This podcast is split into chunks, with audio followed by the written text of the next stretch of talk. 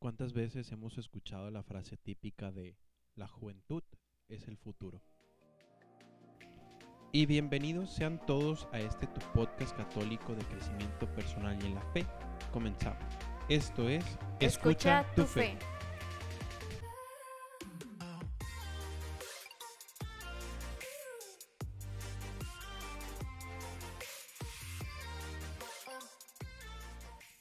Días chicos, tardes, noches. Espero que estén teniendo un excelente día. Hola. Estoy aquí con Anita una vez más en otro episodio. Hoy nos toca hablar acerca de la santidad. Y así como escuchamos en el preview de, del episodio, también escuchamos muchas frases que hasta cierto punto llegan a desalentar a los jóvenes porque pues son las frases típicas de la juventud de hoy está perdida o los jóvenes de hoy ya no tienen remedio. Y es que no me puedes dejar mentir, Anita, que se nos atribuye la culpa de, de casi todos los problemas de la sociedad actual.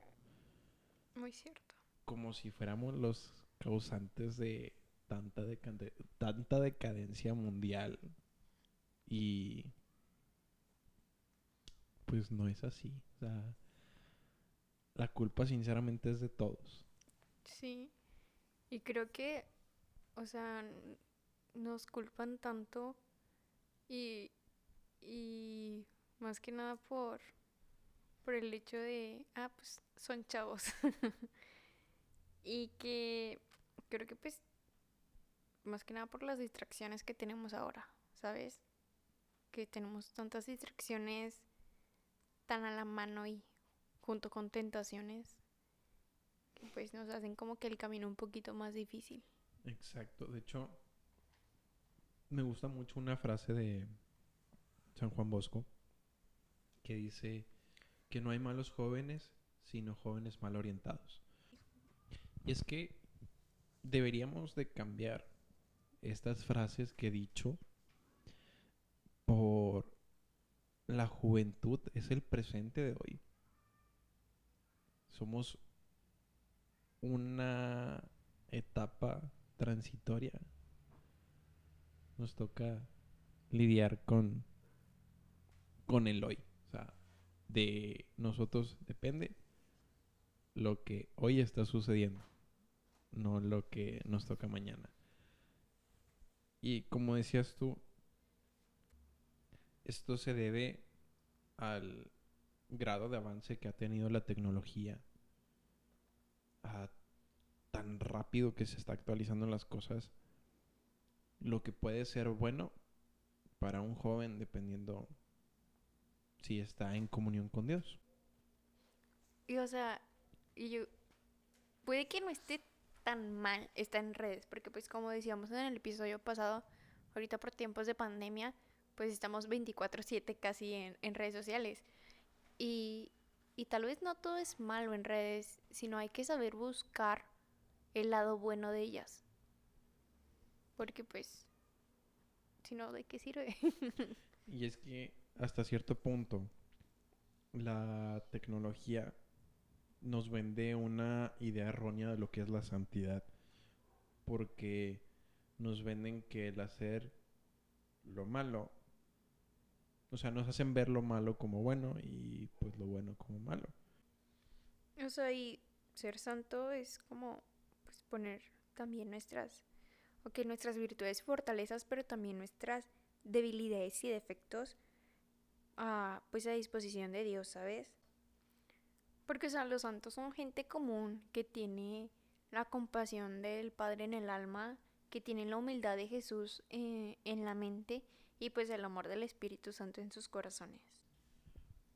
Y es que los jóvenes de hoy estamos llamados a ser ejemplo y luz del mundo. Estamos llamados a, a hacer algo grande, a cambiar el mundo, a ser santos.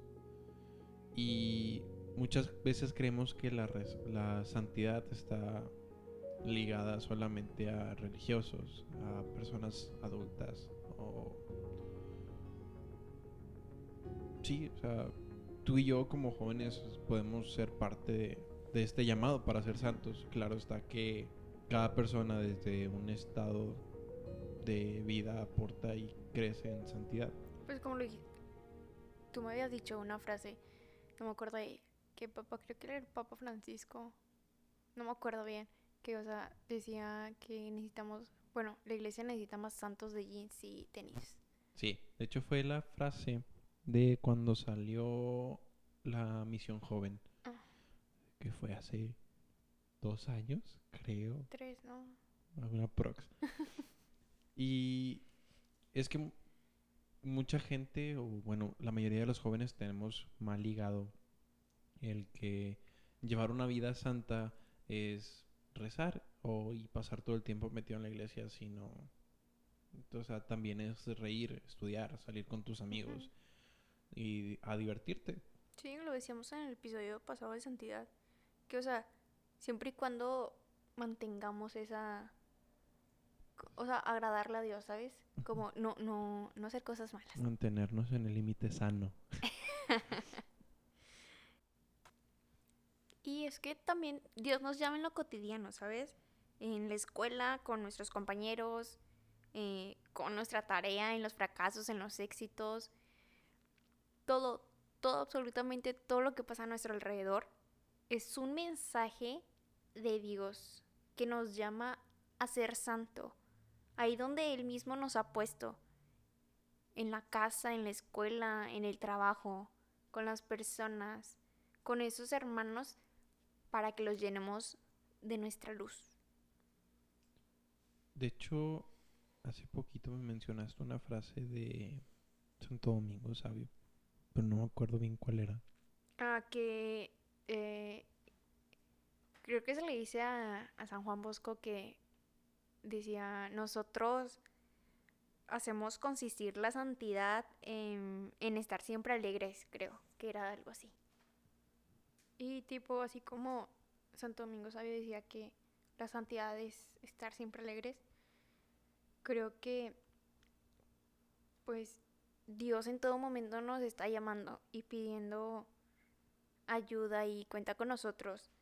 ¿Para qué? Pues para ser pescadores de hombres. Y pues solo está en nosotros saber si, respondemos ese, ese llamado o no. Tal vez sea el miedo de que muchos de los jóvenes nos creemos incapaces de hacer cosas tan grandes este como lo han hecho pues santos pasados o incluso el santo patrono que tenemos actualmente en el proyecto. Y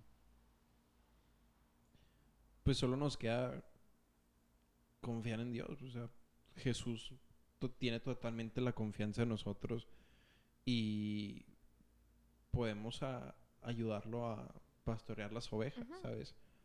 Este, no es necesario el tomar una vocación, pero sí, o sea, como laicos podemos hacer muchas grandes cosas. Hay que atrevernos a ir a contracorriente. Exactamente. Papa Francisco. Este, a mí me gustaría que la gente se animase a, a vivir una aventura, o sea, de vivir lo que Jesús nos enseña. Este, Él nunca nos va a defraudar y nos va a resultar súper padre. O sea, no- nos va a dar experiencias que, que no podemos demostrar cuánta alegría nos ha dado. Y a pesar de que el camino mundano, por así decirlo, se nos puede hacer bastante seductor. O sea, que nos desviemos a, a enfocarnos en otras cosas, a de perder el rumbo de, de lo que es ser santo. Este. Solo el seguir a Jesús no, pues, nos puede llegar a dar, a dar esa corona de santidad, ¿sabes? Sí, sí, sí. Porque, o sea, creo que ya lo hemos dicho mucho, inclusive en el episodio pasado. Em, nosotros jóvenes podemos estar,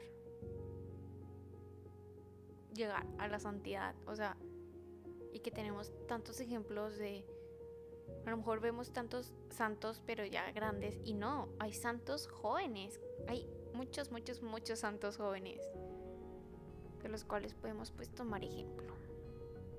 Y es que creo que la gente, a, la, a lo que la gente nos hace falta es el ver a santos jóvenes de la nueva era. Porque pues, santos jóvenes, hay, como acabas de decir, hay infinitos, creo.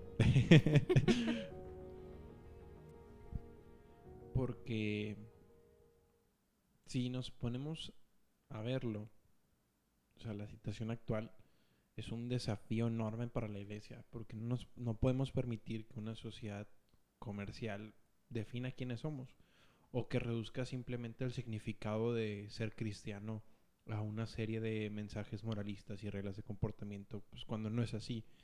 Lo que creemos y lo que enseñamos sobre la sexualidad y las relaciones humanas solo adquiere sentido cuando estamos vivos en Jesús y